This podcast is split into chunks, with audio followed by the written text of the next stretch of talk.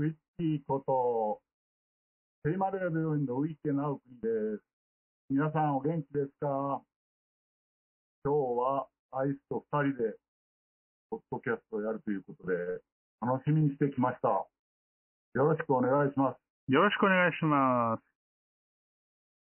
さてさて。えっと、今日はね、えー、第5回専任会増刊号の再視聴会をやっておりました、今まで。で、えー、来ていただいたウィキさんに、この後、ポッドキャスト収録しません？みたいなことを言って、えー、残っていただいております。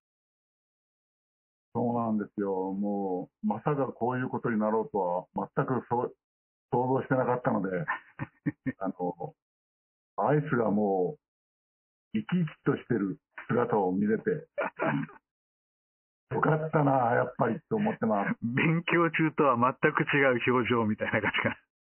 いやいや、あの、もう、なんかプロフェッショナルみたいに見えますね、こちらに、ね、いやいや、ありがとうございます。えっと、どんどん機材だけは増えていってますけども。なかなか、ね、マイクはかっこいいです、何し ありがとうございます。まあ、あの、これも、す、えー、べ、て専任会の、えー、スタッフたちですけどね。あの、私らが所属する自主勉強会専任会は、このリモートで、もうもともとズームで、えー、勉強会しようっていう話で始めてるじゃないですか。うん、なので、えー、現在、えっ、ー、とね、途中、あの、リアルと、リアルと、えー、リモートでっていうのも途中あるよねっていうことから、えー、8チャンネルのミキサーと、ワイヤレスマイクが2本と、えー、ワイヤードマイクが1本、2本か。えー、みたいな感じで、えー、あの、機材をですね、勉強会自体が持ってるんですね。勉強会が、全部オギのですか？はい、あのー、オギが提供してくれているもんですね。同期なんかもともとそういうのやってたんですか？いや、全然関係ないみたい。なんでそんなもん持ってるんですか？でも。え、なんか、いやいや、ある日突然、えっ、ー、と、こういうのいるよね？って。ああ、勉強会のために。そうですよ。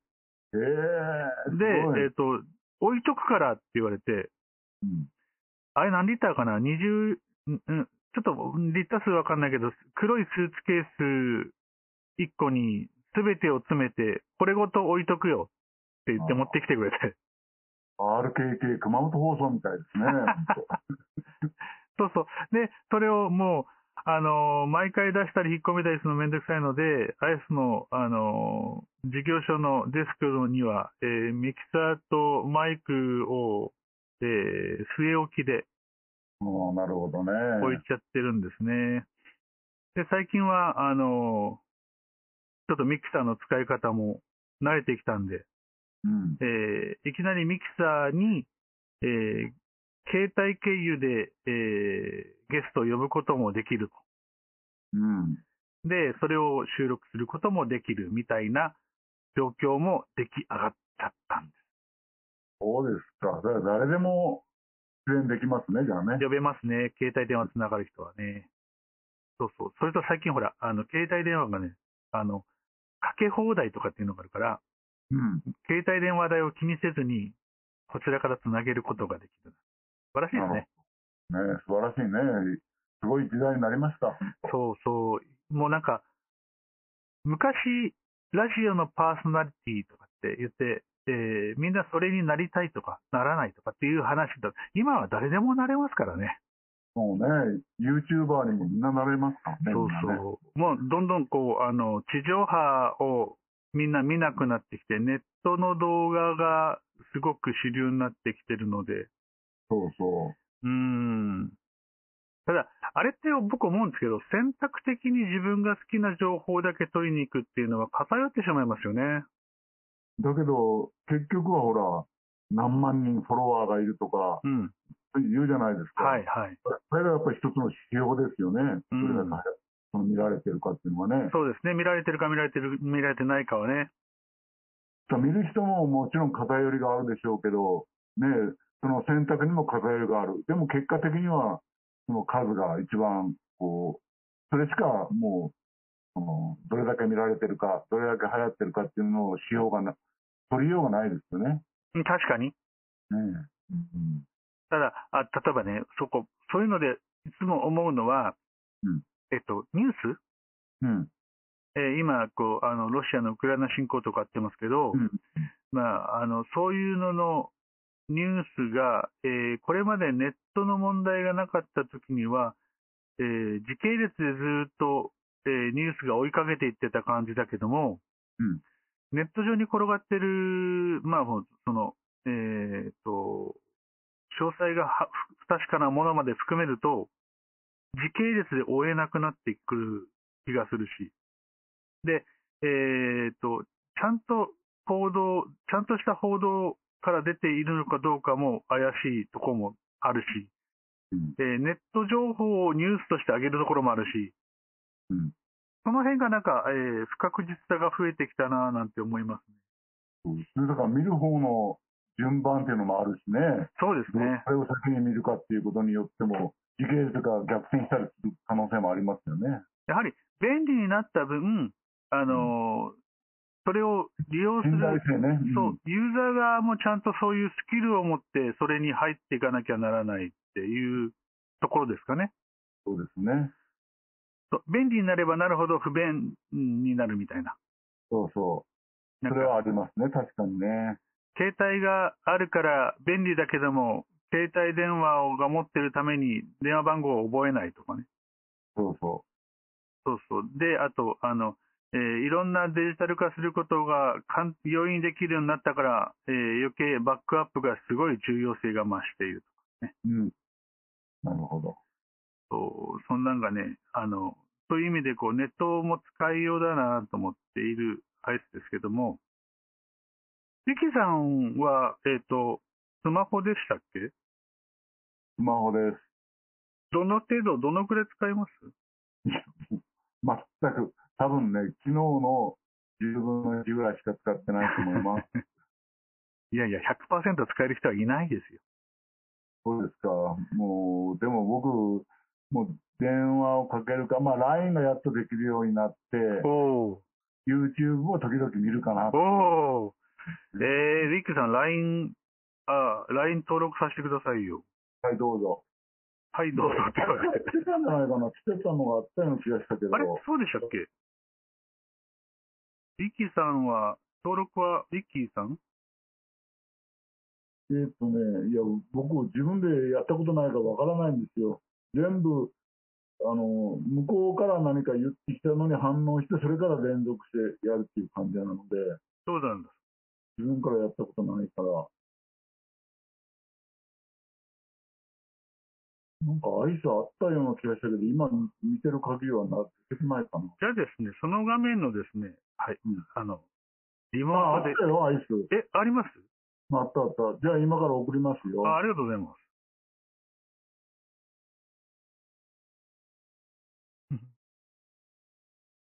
な、何をここでやってるんだって話があるんだけど。うん、そうそう。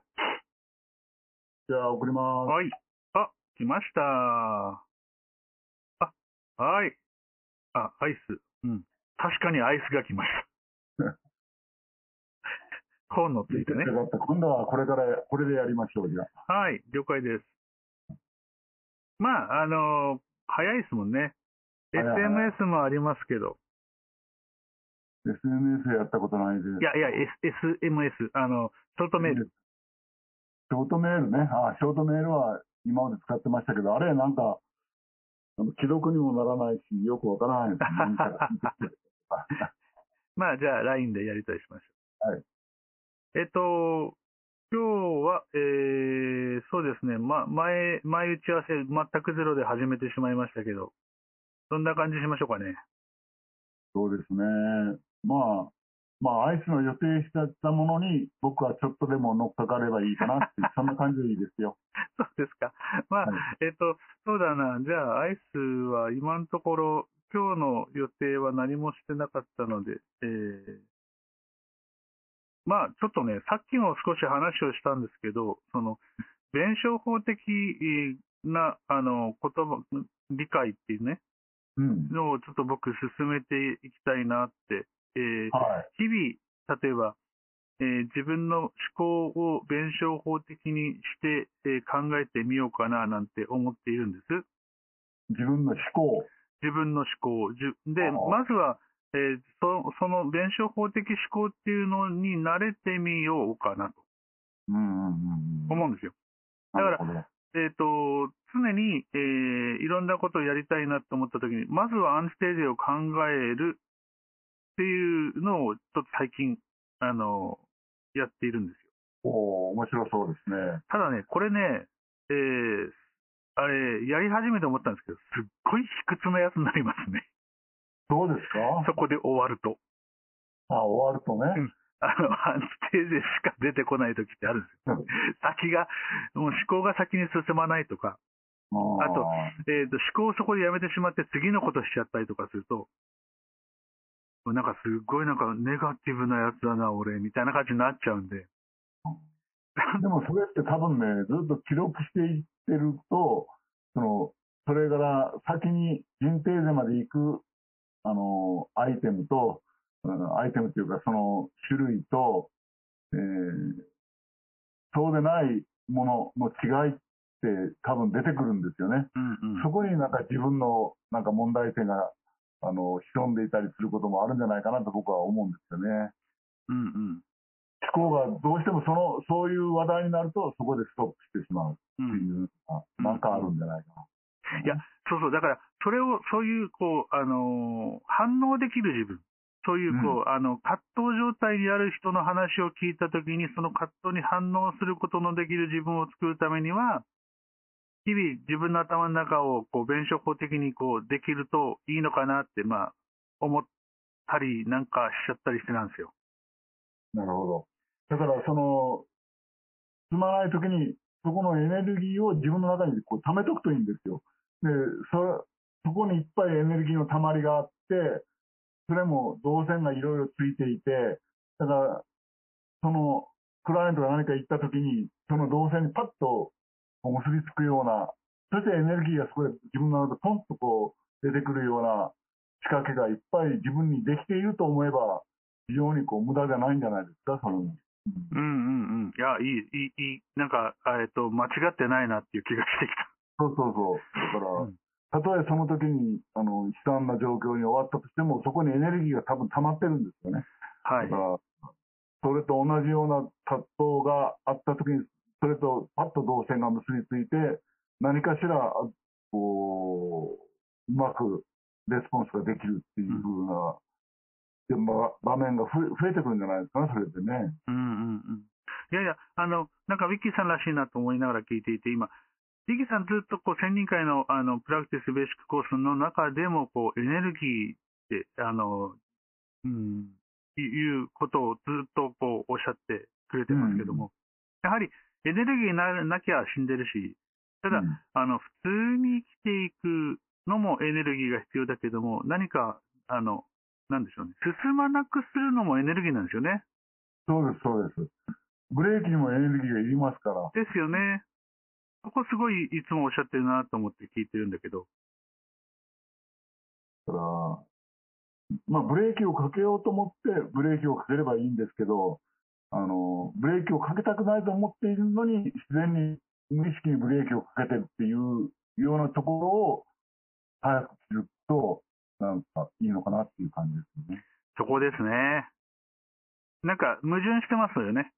矛盾してますよ。えっ、と、進みたいのにブレーキをかけてしまう自分がいるってやつですね。そうそうそうそう、そこはアンビバレントですよね。アンビバレントです。まさに。と、いやー、最初、オートノミー、ごめん話がちょっと飛びますけど、オートノミートレーニングの勉強会に参加し始めた頃うん。とか、なんかそういうこう、言葉、単語をよく知らないままね、えー、葛藤という言葉はわかるが、えーその葛藤ってどういう構造なのかもよく知らず。で、それが、えーアンビバレントと言うんだよっていう、いうそのアンビバレントなんてものは初めて聞くみたいな状態で僕勉強始めてるんですよ。で、それでやっと最近こういろんな言葉といろんな、あの、うん、単語と、単語同士、そのカタカナと日本語だったりとか、えー単語と意味だったりとかが、えーリンクし始めてきたぐらいのアイスなんだけども、えー皆さんよく勉強されてるなって思うとこそこ、もう そこからわかんない僕なんだよね。いや、だけど、まあ、さすがに僕はあの医者ですから、アンあのアンビバレンスという言葉は知ってましたけども、まあ、そういう何か、こう、こういう心理療法におけるアンビバレンスっていうのは、もっとなんかこう、僕が今まで思ってたアンビバレンスとは違った、うん。もっとなんか大切な、もっと生き生きとしたアンビバレンスとして捉えることができるんですよね。うん。だから、そういうなんか概念的な言葉というのは、いつも言うように、同じものをその人が言ってる人と聞いてる人が同じことを思ってるのかどうかっていうのは、かなり微妙なところなんですよね。違うことの方が多いかもしれませんね。そうですね。ですから、そこの調整をすることそのものがもうセッションになっていくっていうか、そういうふうに思うと楽しいかなって思います。いやー、確かに。違ってて当然っていう感じね。うんなんか、あの、えっとね、あの、痛みの治療の現場でよく聞く言葉として、うんあの、クライアントさんから大丈夫ですっていう言葉を聞くんですね。うん。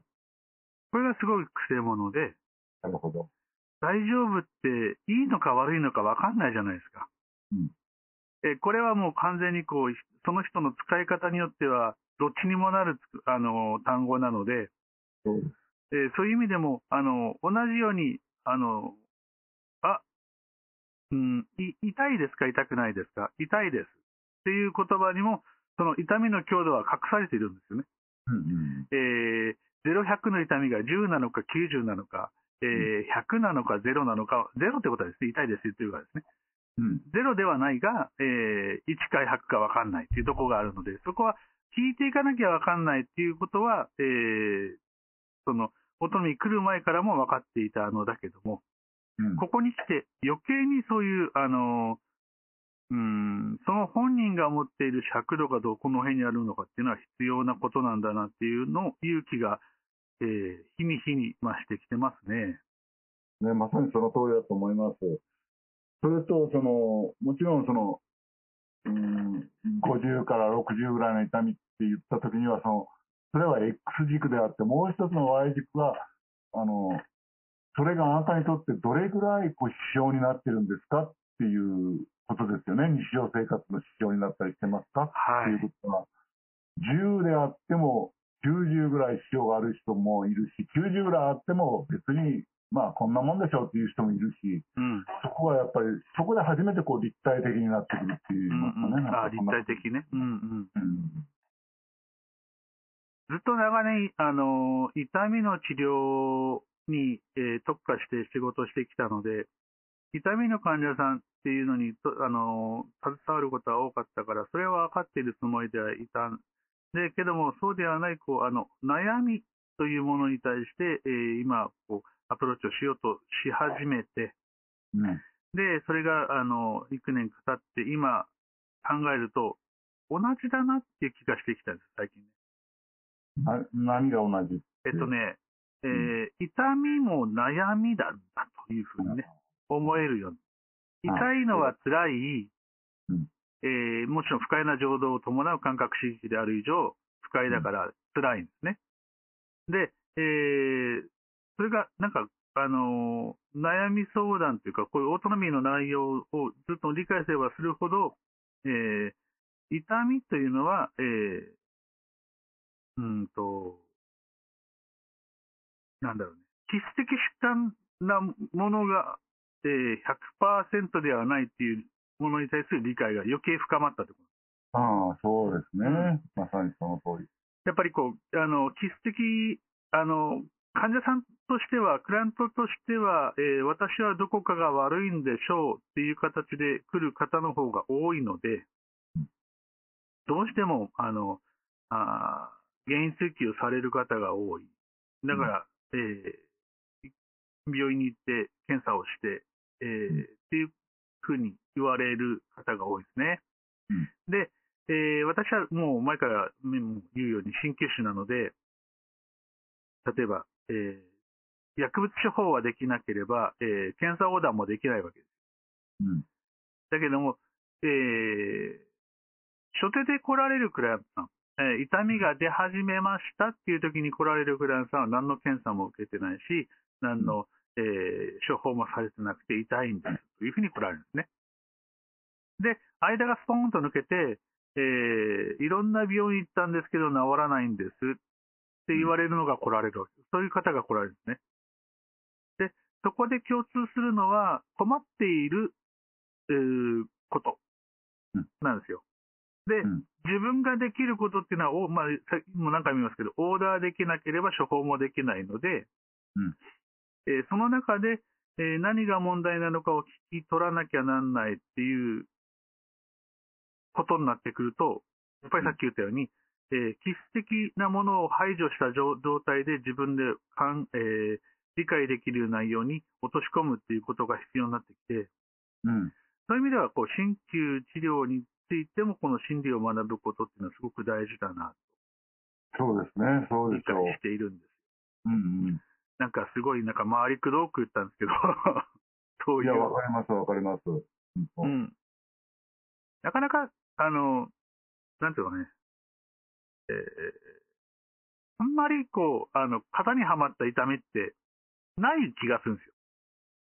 そうですよね。だって全く同じ痛みでも、その日と次の日ではまた違ったりしますから、だから痛みというのは非常に主観的なものなので、あのー本当にこう数字では表せないものだと思います、僕も。うん。いや本当に本当に。だそこは、すごく、あの、その、えーいろんな人とお話をする中で、今、アイスずっと感情を捉えるっていう作業をしてますけど、感情を捉えるのと、えーその人の痛みについての感情を捉えるのって近いなっていうふうに思っている。で痛みも、それも感情だと思っているわけですよ、最近はね。うんなので、センサー万別あって、えーおかしくなければ、それが、えー逆に言うと、センサー万別あるのが当たり前なんだな。そうです、そうです。そううん。思います、僕も。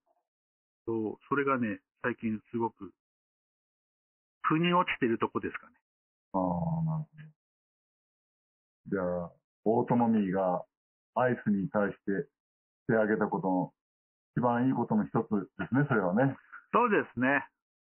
まさしく、あの、今、えっ、と、そ、この、えー専任会、ましてやオートノミー協会に所属して勉強するようになり、いろいろ勉強する内容が増えてきて、なんか、えー片手間で、えー勉強していたものがちゃんと勉強するようになり、いつの間にか大学生になり、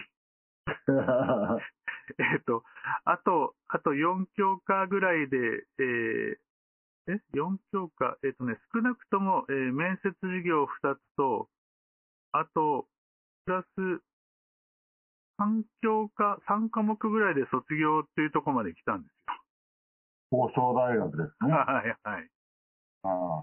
なので、もうなんかね、やっと卒業です。8年目にして、えー、あと2年ありますけだから、やっぱり、それについても、オートノミーが後押しをしてくれてますよね。ど。そうですね。快幸福安定のために、えー短期ではなく長期の自分の満足度を、あの、えー達成させるためには、みたいな、と、これもね、うん。あの、オートノミーの面白いなって思うとこなんだけども、えー歩いていった先で、わざわざ振り返れば、そういえばオートノミーのおかげだな、なんですよ。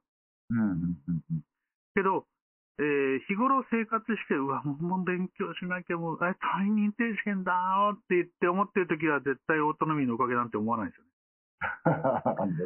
で、単位取って、よっしゃ、やったぜって思ったところで、オートノミーのおかげだとも思わないんですよね。おーなんで、なので、オートノミートレーニングってもうなんかね、えー、心理療法とはみたいなのがあるんですか心理療法とはその心理療法を受けたことによって良くなったのでと感じずに生活が変わるのが一番だみたいなね。うんうんうんうん。まさしくそうだよねって。私はここでこの人とセッションをしたから、この人のおかげで私はこんなに元気になりましたっていうのがあんまない気がするんですよ。だけど、それいうことに一番近い心理療法がオートノミじゃないですか。そうそうそう、まさしくそうだと思うんですね。これは、えっ、と、すごく面白いなと思っていて、そう。なんか、あの、オートノミトレーニングっていうのは、その、その、そあのーテキストにも書いてありますけど、副作用がないみたいなね。うん。失敗はないんだって。成功は40%だけど、そういうのが、なんかすごくいいなって思って、まあ勉強も続けているわけですね。うんうんじゃあちょっとウィキさん、少しここで休憩を挟んでよいですか？はい。はい、ちょっと待ってくださいね。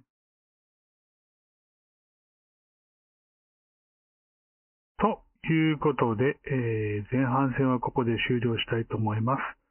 えーと、続きは来週の土曜日に、えー再開したいと思いますので、来週をお待ちください。ただいま専任会では、ボランティアを募集しております。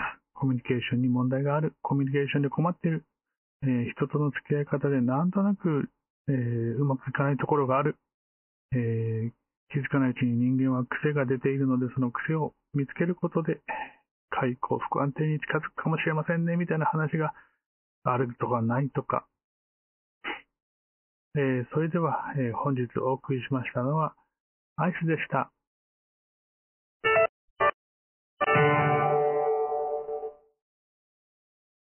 Auf Wiedersehen.